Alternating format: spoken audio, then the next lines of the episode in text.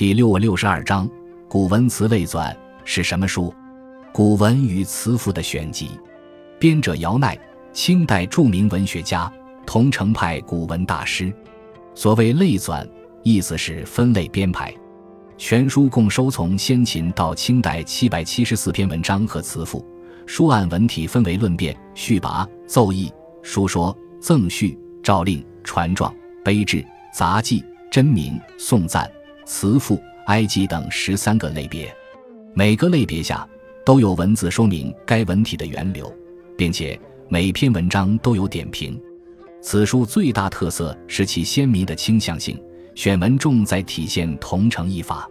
所谓桐城一法，是指桐城派古文的宗旨，意指为文要言之有物，法指言之有序，为标示桐城一法的传承流脉。